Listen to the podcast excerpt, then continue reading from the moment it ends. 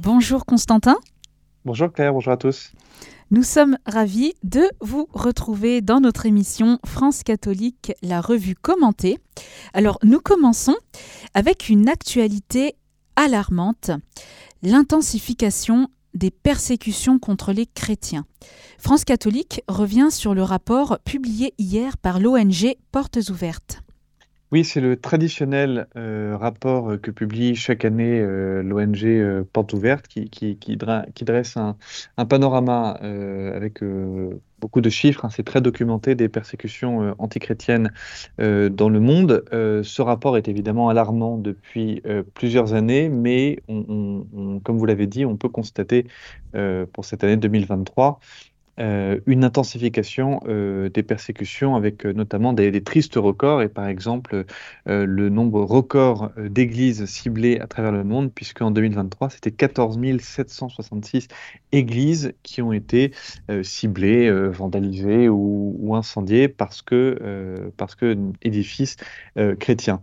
Euh, plus largement, ce rapport de l'ONG Porte Ouverte montre qu'il y a eu 365 euh, millions euh, de chrétiens persécutés l'année dernière. le chiffre est d'autant plus impressionnant lorsqu'on le traduit en, termes de proportion, puisque ça fait un chrétien sur sept dans le monde qui a été persécuté. Et le chiffre est encore plus impressionnant selon euh, les, zones euh, euh, géographiques dans le monde. Par exemple, en Afrique, c'est un chrétien sur cinq qui a été persécuté l'année dernière, et en Asie, c'est encore plus important puisque c'est deux chrétiens sur cinq qui ont été persécutés. Alors l'Asie, où il ne fait pas forcément bon être chrétien, notamment en Chine, hein, et le rapport de l'NG Porte Ouverte revient bien sûr sur les très difficiles conditions de vie les conditions de foi euh, des chrétiens euh, chinois, euh, puisque pendant la, crise du Covid, eh bien, le, le régime communiste chinois avait interdit notamment les réunions publiques chrétiennes. Et ce qui s'est passé, eh bien, c'est qu'une fois la crise du Covid passée, eh bien, le régime chinois a maintenu ces interdictions, ce qui fait que les Chinois qui sont rattachés à ce qu'on appelle l'Église souterraine, puisqu'il y a en Chine euh, deux églises, une église euh, dite patriotique, qui est une église catholique qui a fait allégeance au Parti communiste chinois, et à l'inverse, une église souterraine, une église clandestine qui, elle, est, reste parfaitement en, union avec le pape, avec Rome, et qui, évidemment, ne souhaite pas passer d'accord avec le régime communiste. Eh bien, ces Chinois qui appartiennent à l'Église souterraine se, sont euh, réduits euh, aujourd'hui à se réunir en petits groupes euh, chez les uns, chez les autres, vraiment dans, des petites salles, dans des maisons par-ci par-là. Et ben, finalement, ils, ils retrouvent la condition des chrétiens des, premiers siècles qui devaient vivre leur foi secrètement pour éviter les persécutions des, différents empereurs romains. en Inde, puisqu'on parle de l'Asie, hein, en Inde, la condition est terrible aussi, en tout cas très difficile pour les chrétiens, puisque euh, le rapport de Portes Ouvertes euh, indique que la moitié des 4125 chrétiens qui sont détenus dans le monde en raison de leur foi euh, le sont en Inde, où notamment les, les nationalistes hindous voient d'un très mauvais œil tout ce qui n'appartient pas à leur religion. Et il y a régulièrement, et dans les pages malheureusement actualité de notre magazine, nous faisons régulièrement état de, de descentes de militants hindous qui viennent intimider les communautés chrétiennes euh, quand ce n'est pas euh, casser et incendier euh, les églises. Quand on parle des persécutions contre les chrétiens dans le monde, il faut évidemment aussi avoir un mot pour les Africains et le, rapport de l'ONG Portes Ouvertes explique bien qu'il y a un lourd tribut qui est payé par les chrétiens d'Afrique, notamment un, tribut par, le, par le sang. il faut savoir que dans le monde, 8 chrétiens sur 10, parmi tous les chrétiens euh, qui, ont été tués euh, en 2023, eh bien, euh, sur, 10, sur les 10 chrétiens, 8 l'ont été euh, au, Nigeria. On peut penser par exemple aux 200 chrétiens qui ont été massacrés euh, à Noël, euh, vraiment un continent qui est en plus en proie à la montée du, djihadisme et où il est de plus en plus difficile d'être chrétien. Et puis enfin, on peut évoquer également le Moyen-Orient où là c'est carrément, on rappelle, portes ouvertes, eh bien, la présence chrétienne qui risque de disparaître. on peut penser par exemple à l'exode dans la plaine de, de Ninive en Irak, où, les chrétiens ont fui l'avancée euh, de l'État islamique une dizaine d'années, euh, en Syrie également, d'autant plus depuis le, tremblement de terre euh, d'il y a quelques mois. Bref, il y a de plus en plus de chrétiens qui ont été tentés ou qui sont tentés aujourd'hui par l'exode, par l'émigration, et une fois eh bien que l'on quitte un pays qui est complètement euh, cassé par la guerre et que, l'on émigre par exemple en Europe, euh, en Amérique du Nord, eh bien c'est très difficile de vouloir revenir dans son village natal quand celui-ci euh, n'est qu'un tas de, ruines. Alors quelles leçons retenir de, ce rapport hein, C'est ce que nous explique Guillaume Guenec, qui, est, qui fait partie de, Portes Ouvertes et qui nous a accordé une rapide interview dans les colonnes du France catholique de, cette semaine. Et eh bien d'abord saluer le courage euh, des convertis qui, euh, malgré leur appartenance à une nation ou à un pays où il est très difficile d'être chrétien, eh bien n'hésitent pas à suivre cet appel à la conversion et à devenir chrétien. Et puis aussi ce qu'implique euh, ce, rapport, et ça c'est toujours Guillaume Guénec qui le, euh, rappelle, eh c'est qu'il faut qu'il y ait un, réveil des consciences pour soutenir euh, les chrétiens dans le monde, car il faut bien reconnaître que la cause des chrétiens n'est pas une cause très porteuse médiatiquement, et régulièrement, eh bien les massacres euh, de chrétiens, on peut penser par exemple à l'Afrique et notamment au Nigeria dont nous venons de parler, eh bien, ne, font que l'objet d'un petit entrefilet euh, dans les journaux et se déroulent donc malheureusement euh, dans l'indifférence générale. Merci Constantin pour ces informations qui nous, nous permettront de rester justement éveillés et de tenir dans la prière hein, pour justement tous nos frères persécutés dans le monde comme vous venez de le dire. France catholique consacre cette semaine un dossier sur la question des vocations sacerdotales, dont le nombre ne cesse de baisser, atteignant des niveaux alarmants. Alors comment l'Église peut-elle voir refleurir les vocations? Effectivement, nous consacrons le dossier de cette semaine aux vocations sacerdotales. Euh, je préviens tout de suite que euh, la rédaction ne, euh, ne, prétend pas avoir des solutions miracles, hein, des solutions clés en main. Nous, nous, avons simplement essayé d'apporter modestement notre contribution au débat.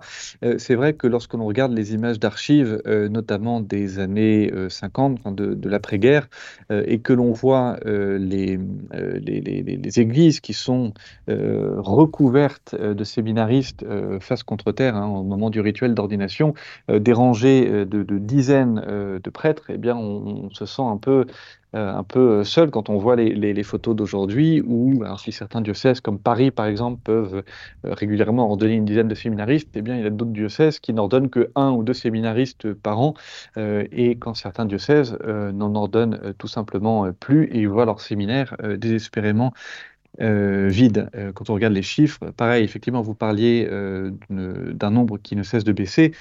toujours dans les années 1950, c'était en moyenne 1000 ordinations par an en France. Et aujourd'hui, eh le chiffre est tombé, en tout cas pour 2023, à 88 prêtres qui ont été ordonnés, dont 52 qui l'ont été pour les diocèses de France. Alors, il faut certes rappeler que euh, cela peut euh, s'expliquer et peut-être se, justifier par la baisse euh, globale du nombre de pratiquants en France, hein, et que, j'allais dire, mathématiquement, il est logique que lorsqu'il y a de moins en moins de croyants, il y ait de moins en moins de prêtres.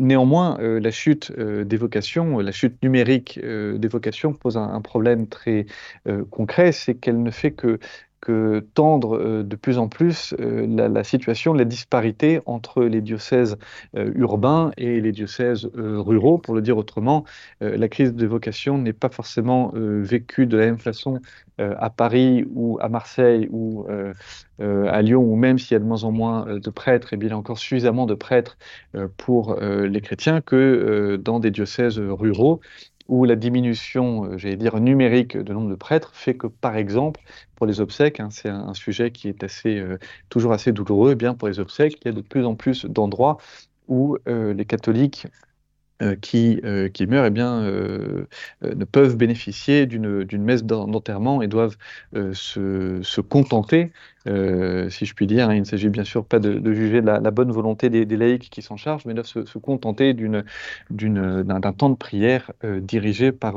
par un laïc. C'est la raison pour laquelle, donc, dans cette semaine, dans le dossier de cette semaine de France catholique, on, essaye de se demander quelles sont les pistes pour faire refleurir les vocations. Nous avons interviewé un, panel de, prêtres, de religieux qui ont essayé d'apporter, là encore, leur contribution au débat. Ce qui ressort, c'est que d'abord, pour donner envie d'être prêtre et d'être séminariste, eh bien, il faut proposer des formations, des formations qui, qui attirent. et ça, c'est le père Thierry Dominique Umbrecht, hein, qui est dominicain, qui a écrit un ouvrage sur les, vocations au début des années 2000 et qui a, qui a mis à jour récemment son, son livre qui nous explique cela et qui, qui explique que la qualité de formation est désormais un, paramètre, explique-t-il, qui prévaut sur l'argument géographique. Pour le dire autrement, un jeune qui se pose la question et qui cherche à être prêtre ne va pas automatiquement rentrer dans le diocèse où, il a, où il a grandi, mais va d'abord chercher un diocèse où le séminaire va lui dispenser une, une formation structurante. le père Umbrecht rappelle que qu'il y a eu pendant euh, des années, euh, on va dire entre euh, les années 70 jusqu'au début des années 2000, ce qu'on a appelé la crise des séminaires, où finalement les différents séminaires de France, les grands séminaires de France ont, un peu jeté aux orties les formations qui étaient très structurantes, qui, étaient, qui s'appuyaient notamment sur le thomisme, hein, c'est-à-dire la, philosophie de, de saint Thomas d'Aquin, pour davantage euh, s'appuyer sur des théologiens modernes qui pouvaient être critiques euh, de l'institution, euh, mais cela, dit le père Umbrecht, se résorbe de plus en plus à mesure que l'on constate, dit-il, la catholicité des séminaires diocésains qui se fait de plus en plus franche et cet attrait pour les formations solides explique pourquoi nous avons aussi contacté et, fait parler des prêtres de la communauté Saint-Martin qui attire chaque année un nombre grandissant euh, de séminaristes et qui, eux, assument euh, de euh, proposer des formations très carrées, des formations qui s'appuient sur la vie commune, sur un enseignement qui se fait sur place, un enseignement qui est dispensé par les prêtres de la communauté, et le tout dans le cadre d'une vie liturgique et contemplative euh, communautaire. Euh, bref, euh, tout cela soude, soude les, jeunes séminaristes de la communauté Saint-Martin et cela explique le succès pour l'instant hein, de, cette communauté. Je dis succès euh, pour l'instant parce que euh, quand on interviewe les, responsables euh, du séminaire, la maison de formation de, la communauté Saint-Martin, ils précisent bien qu'ils réfutent le terme de, succès parce que, disent-ils, le succès n'est pas le nom de Dieu et surtout ils savent que voilà, une réussite euh, se construit euh, dans, la durée. Euh, ce qui est aussi intéressant avec la communauté Saint-Martin, c'est ce qu'on voit de, l'extérieur, c'est que la communauté Saint-Martin, les séminaristes sont très attachés au port de, la soutane et eh bien ça aussi c'est une preuve que la catholicité attire, comme le confirme le sondage que la Croix a publié en fin, fin décembre, qui a fait un portrait robot des séminaristes et sur lequel on s'appuie et qui montre que euh, un séminariste sur deux compte porter euh, la soutane après son ordination, ce qui est encore une preuve eh bien, que ce qui attire les jeunes aujourd'hui, eh bien, c'est le désir d'une catholicité très, très affirmée. Alors, autre question quand on parle des, vocations sacerdotales, c'est où trouver les séminaristes, où trouver les, vocations? Et là, tous les intervenants que nous avons interviewés s'accordent pour dire que euh, eh bien, euh, les vocations naissent en particulier dans la famille. On se souvient par exemple euh, du, propos de, Saint Jean-Paul II hein, qui parlait de, sa propre famille comme son premier séminaire, comme le séminaire domestique. le sondage de la Croix montre que 72% des séminaristes sont issus d'une famille pratiquante qui allait à la messe tous les, dimanches, et c'est la raison pour laquelle les intervenants dans, ce papier de France catholique expliquent que les familles doivent redécouvrir, doivent avoir en tête que c'est en leur sein que peuvent euh, jaillir euh, euh, les, vocations. Et puis enfin, dernière piste, il faut peut-être aussi que que l'Église, de manière générale, lorsqu'elle parle des vocations, eh bien, ne, surnaturalise pas trop la vocation. Et il s'agit aussi de, faire comprendre aux jeunes d'aujourd'hui que être prêtre, c'est humainement désirable, euh, comme le rappelle euh, l'abbé Étienne Masquelier, hein, qui est euh, curé de la paroisse de, de Villemont, en Seine-Saint-Denis, qui explique que la vocation relève de, la grâce, hein, relève du, don de Dieu, mais relève aussi eh bien, de la part du, jeune d'une saine compréhension de, la vie de prêtre et qu'il puisse réaliser que que la vie de prêtre est un état euh, humainement euh, désirable. Et puis, enfin, bien sûr, il faut parler de, la prière. Et ça, ça fait évidemment consensus chez tous ceux que nous avons interviewés. Pour avoir des prêtres, il faut prier. Il faut prier en famille. Il faut prier euh, dans les paroisses. Il faut prier soi-même pour qu'il y ait de plus en plus de prêtres. Et comme le dit la, formule usuelle, hein, donnez-nous des prêtres, donnez-nous beaucoup de saints prêtres. Alors vous parlez également du rôle du service de l'autel dans la vocation, avec l'interview de l'abbé François de Dieu, curé de la paroisse Saint-Urbain-Sainte-Marie de la Garenne-Colombe dans les Hauts-de-Seine. Oui, il part d'un constat, euh, les 7-12 ans sont ceux qui ont une plus grande disponibilité euh, à l'appel euh, de Dieu et l'on comprend dès lors l'importance du service de l'autel. D'ailleurs, dans l'article principal de ce dossier, le responsable euh, de la maison de formation de la communauté Saint-Martin, dont Édouard de, de Vrégil, euh, explique que, euh, notamment pour de la communauté Saint-Martin qui sont en paroisse, eh bien, ils acceptent toujours tous les, tous les enfants, tous les garçons qui veulent être servants d'hôtel, puisque ça leur permet, j'allais dire, presque une proximité géographique avec le prêtre lorsqu'il célèbre euh, l'Eucharistie. Et l'on imagine bien que lorsqu'on se trouve à quelques mètres euh, de l'autel et que l'on voit les gestes du, prêtre en train de, célébrer la messe, eh bien cela peut euh, éveiller l'appel au, sacerdoce. Et d'ailleurs, 59% hein, des, séminaristes de diocésains de France ont été servants d'hôtel. Alors, l'abbé de Dieu donne aussi d'autres pistes d'autres endroits où peuvent naître les vocations. Il parle euh, du scoutisme. Hein. D'ailleurs, plus de la moitié des séminaristes de France ont été scouts. Même un tiers d'entre eux, ont été euh, scouts d'Europe parce que c'est une éducation euh, bien au don de soi, à se surpasser, à l'altruisme, à la charité. Et donc on comprend aisément que cela prédispose le cœur à l'appel à la vocation. il y a aussi d'autres lieux propres, la famille, lui aussi insiste là-dessus, les sacrements, le baptême, la confirmation. Euh, également. Euh, voilà euh, pour, pour, les lieux. pour ce qui est, l'abbé de Dieu donc, parle des 7-12 ans, il parle aussi des adolescents. Il explique qu'il faut faire attention à la question de la vocation chez les adolescents, puisque les adolescents sont, sont, en, voilà, sont en cours d'élaboration, on va dire, de, de, leur maturité.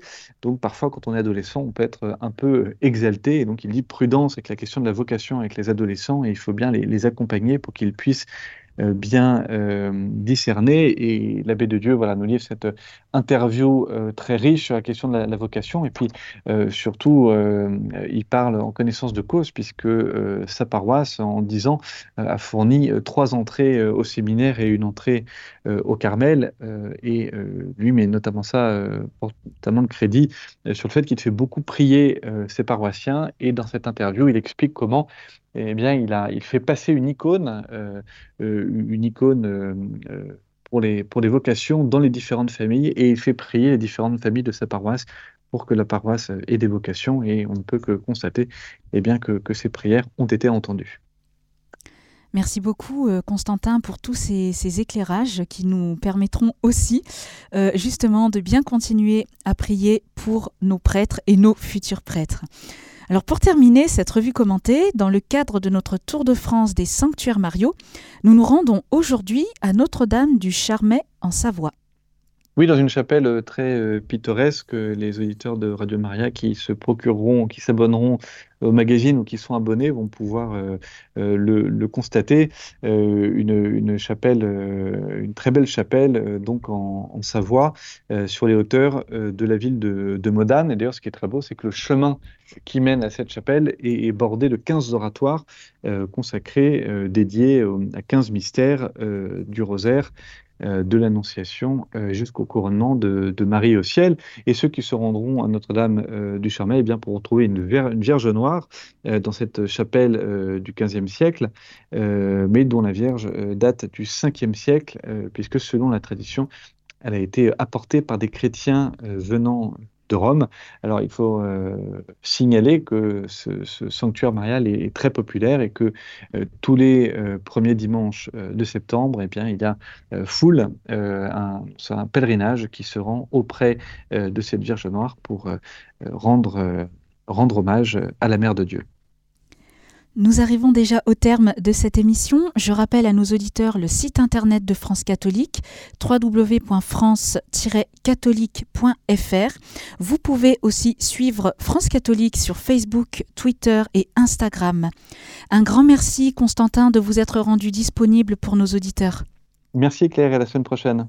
Chers auditeurs, c'était notre émission France Catholique, la revue commentée en compagnie de Claire et Constantin de Vergène. Vous pouvez retrouver cette émission en podcast sur notre site internet radiomaria.fr.